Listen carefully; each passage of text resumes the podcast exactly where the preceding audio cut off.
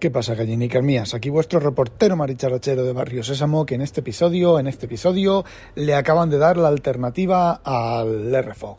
Bien, ayer, en el episodio de ayer, pues os comenté sobre la IA, IA, sobre los rebuznos, y cité a Juan Luis Chulilla y bueno, pues eh, me ha grabado un audio simplemente para que lo saque, ni la alternativa ni nada, ¿vale? Complementa lo que yo dije, amplía lo que yo dije y aunque él mismo dice que no tiene ni puta idea, pues no es del todo cierto. ¿Vale? Entonces solamente antes de que escuchéis el audio, que lo pondré sin más y cerraré el audio cuando el hombre deje de hablar, pues lo dejaré, cerrar el audio, ¿vale? No voy a poner despedida ni nada. Simplemente comentar con el tema del desarrollo, hace comentarios muy válidos, pero yo sigo teniendo la... y me puedo equivocar, ¿vale? Yo sigo teniendo en mi, en mi dentro de mí la, la cosica de que, eh, a ver, a ver si lo puedo explicar, porque mm, digamos que sí, ha salido ahí gente que ha, que ha hecho un sitio web, que ha hecho pues, ese tipo de cosas, pues ese tipo de cosas son eh, deterministas. Son deterministas en el sentido de que es una página web con enlaces, los enlaces aquí, los enlaces allí, a una base de datos con una serie de productos que se cambian, se sacan, se modifican y lo que hace el motor de la página web es reconstruir. Eh, la página web en base a ese tipo de cosas. Pero hay otro tipo de software, hay otro tipo de aplicaciones que no son tan determinísticas. Son determinísticas, ¿vale? No estoy hablando de la propia IA hecha por la propia IA. Estoy hablando de, por ejemplo, mm, la rutina, una rutina de cambio de monedas, tan sencillo. A ver, yo todos los GPT los bloqueo con una rutina de cambio de monedas, haciéndole una pregunta, ya lo comenté en, otro audio, haciéndole simplemente la pregunta, dime, ¿qué me O sea, no que me construya un algoritmo de cambio de monedas, sino simplemente preguntándole que me falta una... que, el truco, el truco del cambio de la moneda es que te falte una moneda en, en, el conteo y tienes, tengas que frenar, volver hacia atrás, recalcular y continuar hacia adelante. Por ejemplo, que te paguen que te paguen no, que te devuelvan eh, 6 céntimos, un módulo, un resto de 6 céntimos, pero no tengas moneda de un céntimo. el chat GPT dice, bueno, pues te devuelvo 5 céntimos y un céntimo que no tengo. Si fue colgado. Si eso te lo meten en un algoritmo, cuando ese algoritmo se ejecute, eh, en, un, en, un, código de, a ver un código de, de, código en el, en el, en el lenguaje que sea eh, no tienes que llegar y decir un céntimo ay ay ay ay ay, ay. vale eh, doy tres monedas de dos céntimos a ver eso, incluso, un código bien hecho lo que tienes que tiene que prever. Si el reminder es módulo 6 y no tienes un céntimo, entonces elimina la, la moneda de 5 céntimos, 5 céntimos o 50 céntimos, ¿vale? Es módulo 6 entre módulo 60, módulo 6 entre 10, ¿vale? Sí, porque en el caso de que fueran 60 céntimos. Y con 6 euros, ojo, y con 6 euros y eh, no tener moneda de un euro, exactamente igual. Pero en el caso de moneda de un euro, ya la rutina que sigue calculando, pues en lugar de darte... Eh, un euro, pues te da cinco monedas de 20 céntimos, ¿vale? Entonces, no sé, yo sigo con mis 13 de que no va a ser posible la IA de momento, en, os digo, 10 años como poco, que sea capaz de realizar eh, lo que yo llamo código no determinista, que es código determinista, ¿vale? Porque tú ejecutas el código con una entrada y te da la misma salida, la misma entrada, la misma salida, ¿vale?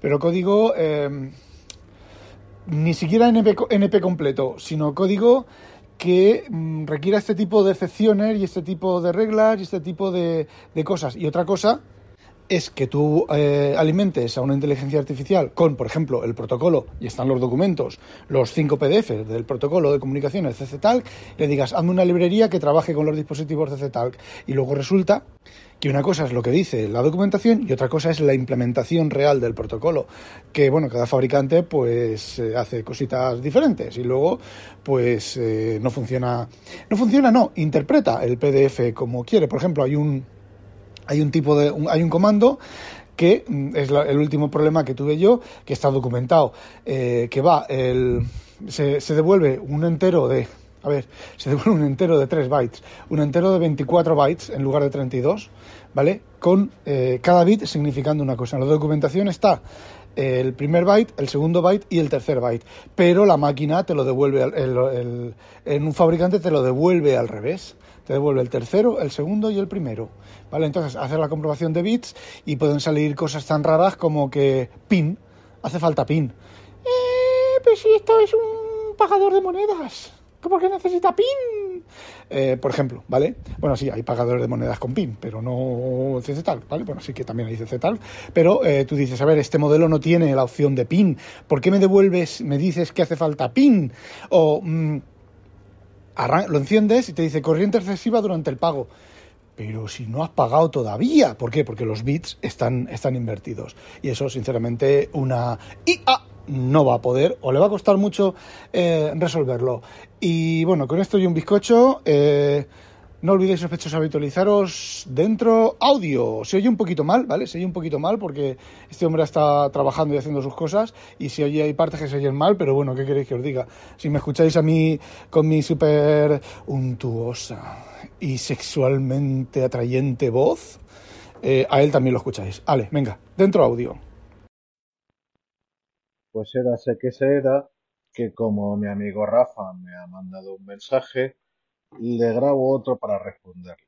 Y empiezo por lo que a mí me importa más. Yo no estoy puesto, yo estoy interesado. Sigo el tema con atención, leo cada día. El poquísimo tiempo que tengo disponible hago pruebas eh, y no solo con prompts, pero en fin, el tiempo da para lo que da y yo no puedo decir en honor a la verdad que yo esté puesto. Así que Rafa, le he sentido, gracias por tener la opinión que tienes de mí, pero hay que ser justos con las cosas porque, en fin, no estoy puesto. De hecho, es que fíjate lo que te digo. Ahora mismo yo creo que hay una prueba del 9 o del 3 o como fuera, que ya se me ha olvidado, Dios mío, que vergüenza y que pena y que todo, que es eh, quien habla no sabe y quien sabe no habla. Cuando la, a más, eh, digamos, a más grandilocuente es una afirmación sobre estos temas, es más probable que la persona esté hablando por boca de ganso, se haya montado tremenda película o, por los motivos que sea, pues que no tiene ni puta idea. Lo digo porque Incluso en minicampos dentro de este campo monstruoso, estar al día es de una dificultad extraordinaria. Hay que dedicar una cantidad de tiempo bestial y hay que estar en los loops adecuados. Incluso a lo mejor teniendo la mejor voluntad para querer seguir este asunto, si uno no le dedica una cantidad de tiempo adecuado, no puede con Bien, pues eso es lo que a mí me da la impresión que yo estoy acumulando. Hecha esa salvedad, lo que te diré, Rafa, es que yo a su vez me quedé con la copla cuando te hice la pregunta hace ya bastantes meses sobre qué ocurriría con la generación de código y el límite que me dijiste de que al ser sistemas, no, cualquier sistema de machine learning, al ser probabilístico y no determinista, no te va a generar dos veces el mismo código y por lo tanto no hay forma de trazar la fiabilidad del código. Forma automática, entiéndase, sino que por narices tiene que dar una personita, hacer sus pruebas y revisar para asegurarse que ese bonito código no le hace la 1314 y te sale la torta por un par.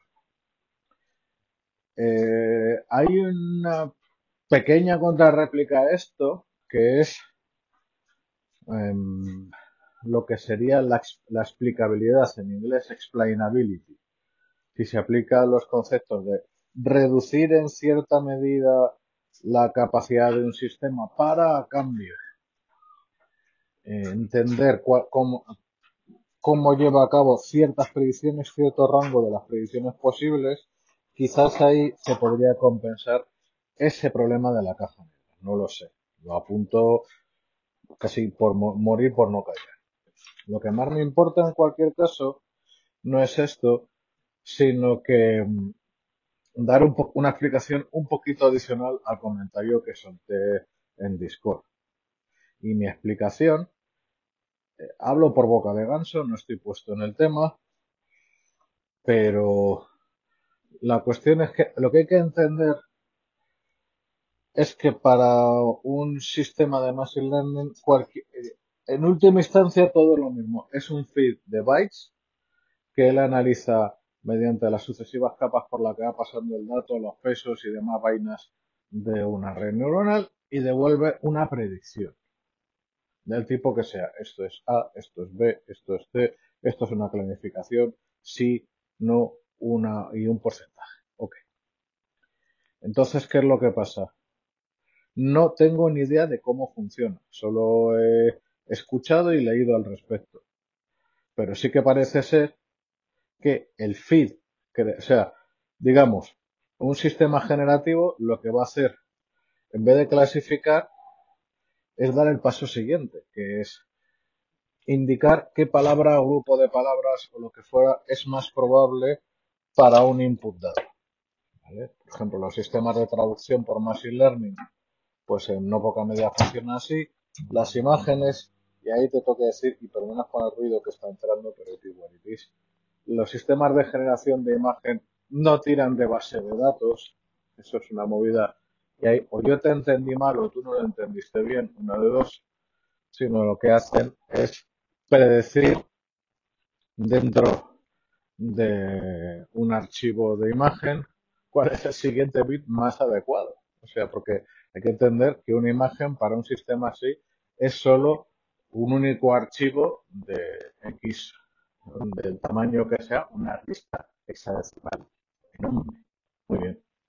Pues aquí pasa igual, pero con palabras y de ellas por bytes.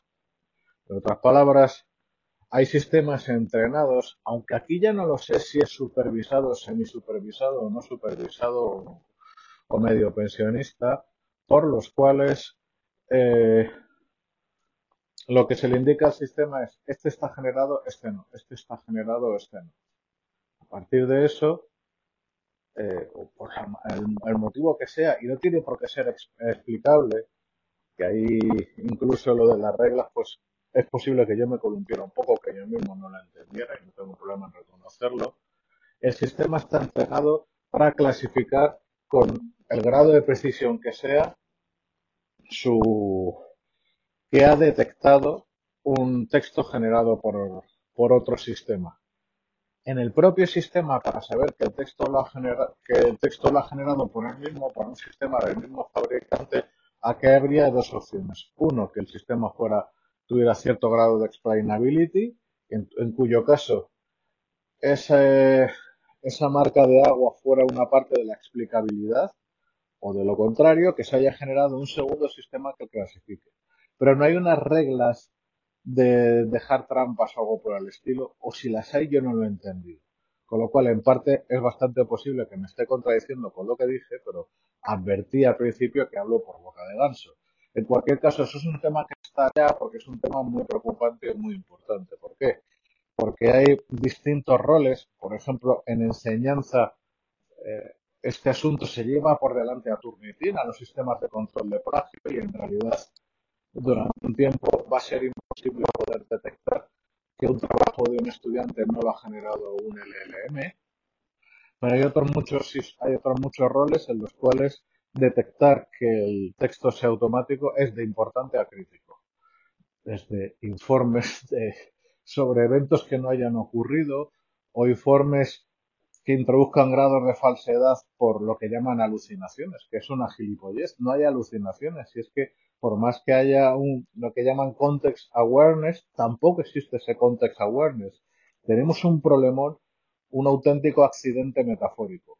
Entonces, así las cosas, lo único que puedo decir de añadir a lo que tú has explicado con, eh, con todas razonantes es que, en fin, eh, es un tema sobre el que se está trabajando por los métodos que he dicho no sé si a lo mejor se puede meter también un árbol de decisión, pero es que van a semejante velocidad que estoy pensando que es realmente difícil que los que están generando de manera tan competitiva entre sí esos grandes modelos de lenguaje tengan la capacidad de meterle explicabilidad. Yo creo más bien que hay, están creando sistemas complementarios. ¿Que eso existe? Sí, porque la demanda está ahí, porque la necesidad está ahí, porque la urgencia está ahí. ¿Cómo funciona? En última instancia lo reconozco. Solo puedo razonar, pero no lo sé. Así que esto es lo que tenía que decirte. Lo publicas si te sale de los y si no, pues queda como mensaje para mi amiguito Rafa. Hala, un abrazo.